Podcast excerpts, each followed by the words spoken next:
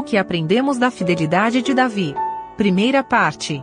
Primeira carta a Timóteo, capítulo 2. Comentário de Mário Persona. 1 Timóteo 2, versículo 1.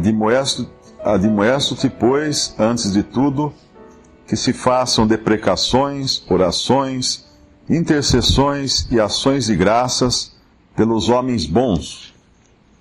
Será que está escrito isso? Pelos homens honestos, pelos homens justos, pelos homens sinceros, pelos homens uh, de boa índole. Não. Por todos os homens. Por todos os homens. Em 1 Timóteo, no, no capítulo anterior, nós, no, no capítulo 1, nós vimos que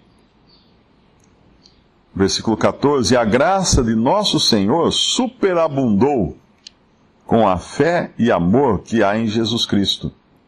Esta é uma palavra fiel e digna de toda aceitação. Que Cristo Jesus veio ao mundo para salvar os pecadores, dos quais eu, Paulo está dizendo, sou o principal. Mas por isso alcancei misericórdia, para que em mim, que sou o principal, Jesus Cristo mostrasse toda a sua longanimidade ou paciência, para exemplo dos que haviam de crer nele para a vida eterna. É interessante nós pensarmos Paulo colocando-se nessa posição, e ele fala em outra passagem que ele era assim porque ele perseguiu a igreja. Ele mandava matar os cristãos, ele conduzia os cristãos à morte ao, ao suplício, à tortura. Uh, e o Senhor falou, Paulo, porque Saulo, porque me persegues? Porque ele estava perseguindo a Cristo, diretamente a Cristo. Na sua ignorância, no seu zelo excessivo, ele estava fazendo tudo errado. E ele então usa a si próprio de exemplo para deixar muito claro que Cristo Jesus veio ao mundo para salvar pecadores. E ele alcançou misericórdia para que Jesus Cristo mostrasse toda a sua longanimidade, para exemplos que haviam de crer. Então, na realidade, admoesto-te, pois, no capítulo 2, versículo 1, antes de tudo que se façam deprecações, orações, intercessões e ações de graças por todos os homens, significa por todos os homens, pecadores, uh, corruptos, malévolos, toda classe de homens. Porque esse é o coração de Deus. É importante nós entendermos qual a disposição de Deus para com os homens, para nós não acharmos que nós podemos fazer acepção de pessoas e uh, orações pelos reis, por todos que estão em eminência. É, vamos orar pelos reis bons, os reis não corruptos, os reis honestos, e os outros não. Mas não é assim porque todos pecaram, todos estão destituídos da graça de Deus, inclusive nós, que na nossa condição natural né, de pecadores perdidos. Uh, tem, ah, tem um, eu não me lembro onde fala agora uma passagem que é, eu creio que é de Davi, que fala que era segundo homem, segundo o coração de Deus. O que é uma pessoa segundo o coração de Deus? É uma pessoa que tem os sentimentos de Deus, porque o coração nos fala de sentimentos. É uma pessoa que sente como Deus. Tem os mesmos sentimentos que Deus tem em relação a, a muitas coisas. E Davi realmente era um homem assim. E quando a gente vê uh, a vida de Davi, né, como ele serviu a Saul, mesmo Saul sendo um, um rei tirano, corrupto, mau, uh, há um momento até em que Davi tinha a, oportunidade, teve a oportunidade de matar Saul. Mas ele só corta a borda da veste de, de Saul, porque ele não ousava colocar a mão naquele que Deus havia ungido, havia escolhido para rei de, de Israel. Saul era o homem escolhido por Deus segundo o coração do povo, segundo o coração do homem. Era o mais alto, era o mais bonito, o mais forte, era o que aos olhos dos homens estaria mais capacitado a, a assumir a posição de rei. Mas aí diante da total falha de, de Saul, eh, Deus escolheu Davi. E a gente podia até ler uma característica desse, pequeno pastor que era segundo o coração de Deus. No capítulo 16 de 1 Samuel, versículo 1: Então disse o Senhor a Samuel: Até quando terás dó de Saul, havendo eu rejeitado, para que não reine sobre Israel? Enche o teu vaso de azeite e vem, enviar-te-ei a Jessé, o belemita, porque dentre os seus filhos me tenho provido de um rei. Porém disse Samuel: como irei eu? Pois ouvindo-o Saul me matará. Então disse o Senhor: Toma uma bezerra das vacas em tuas mãos e dize: Vim para sacrificar o Senhor. E convidarás a Jessé ao sacrifício. E eu te farei saber o que has de fazer, e ungir-me-ás a quem eu te disser. Fez, pois, Samuel o que dissera o Senhor, e veio a Belém. Então os anciãos da cidade saíram ao encontro, tremendo, e disseram: De paz é a tua vinda? E disse ele: É de paz, vim sacrificar ao Senhor, santificai-vos e vinde comigo ao sacrifício. E santificou ele a Jessé e a seus filhos, e os convidou ao sacrifício. E sucedeu que, entrando eles, viu a Eliabe, e disse: Certamente está perante o Senhor o seu ungido. Porém o Senhor disse a Samuel: Não atentes para a sua aparência, nem para a altura da sua estatura, porque eu tenho rejeitado. Porque o Senhor não vê como vê o homem, pois o homem vê o que está diante dos olhos, porém o Senhor olha para o coração.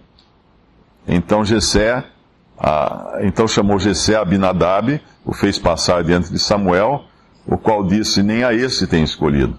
E aí vai então, Jessé faz passar os sete filhos.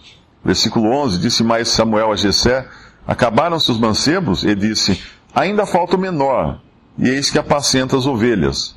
Disse, pois, Samuel a Jessé, envia e manda-o chamar, porquanto não nos assentaremos em roda da mesa, até que ele venha aqui. Então mandou em busca dele, o trouxe, era ruivo e formoso, de semblante e de boa presença. E disse o Senhor, levanta-te e unge-o, porque este mesmo é.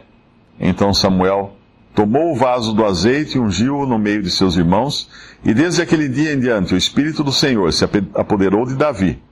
Então Samuel se levantou e se tornou a Ramá. Esse era o rei ungido por Deus, segundo o coração de Deus. Deus vê, o homem vê o que está diante dos olhos, fala o versículo 7. Porém o Senhor olha para o coração. E o Senhor olhou para o coração de Davi. E aquele era o, o homem, o, o rei, ungido por Deus. E uma característica bonita de Davi, uma, é que ele nasceu em Belém. Gessé era belemita, era da cidade de Belém, a mesma cidade onde o Senhor Jesus iria nascer mais tarde. Outra característica, ele era um pastor de ovelhas. E o Senhor Jesus é um pastor de ovelhas. Ele é o bom pastor. Ele é o supremo pastor. Ele é o, aquele que morreu, que entregou sua vida pelas suas ovelhas. Como deveria ser um pastor, realmente, ele entregou sua vida pelas ovelhas. E quando nós encontramos mais à frente, Davi, ele fica sabendo da, de Golias, dos filisteus, que estão desafiando o povo de Israel, e ele se propõe então a ir lá enfrentar o inimigo, o inimigo do, do, uh, do povo de Israel, que era Golias, o gigante, que é para nós uma figura de Satanás, o inimigo das nossas almas.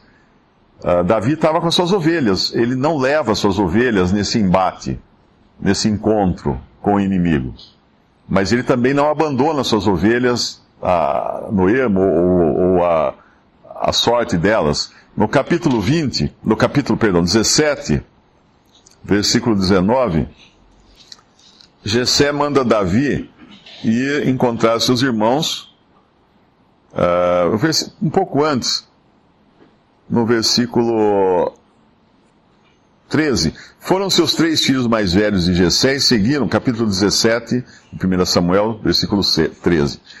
E seguiram a Saul à guerra. E eram os nomes de seus filhos que foram à guerra: Eliabe, o primogênito, o segundo Abinadab, o terceiro Sama. E Davi era o menor. E os três maiores seguiram a Saul.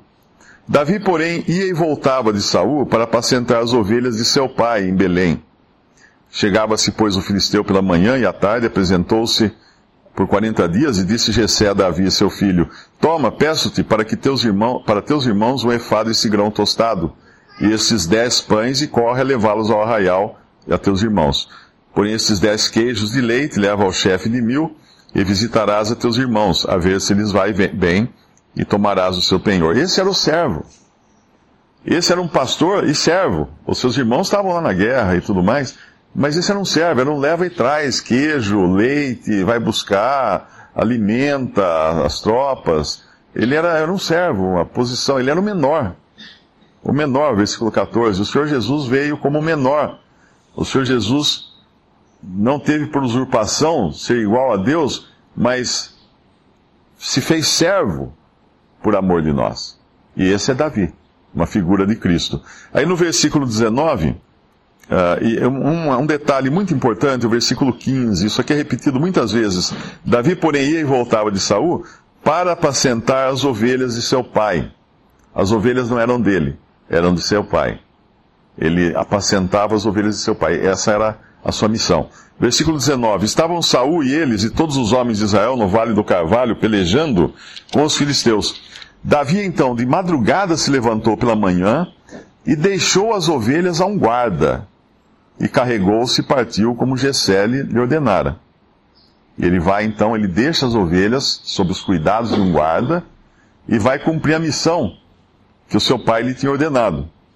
Mas ele chega lá e vai descobrir Golias, e ele vai ver que ele é capaz, uh, em nome do Senhor, de lutar contra Golias.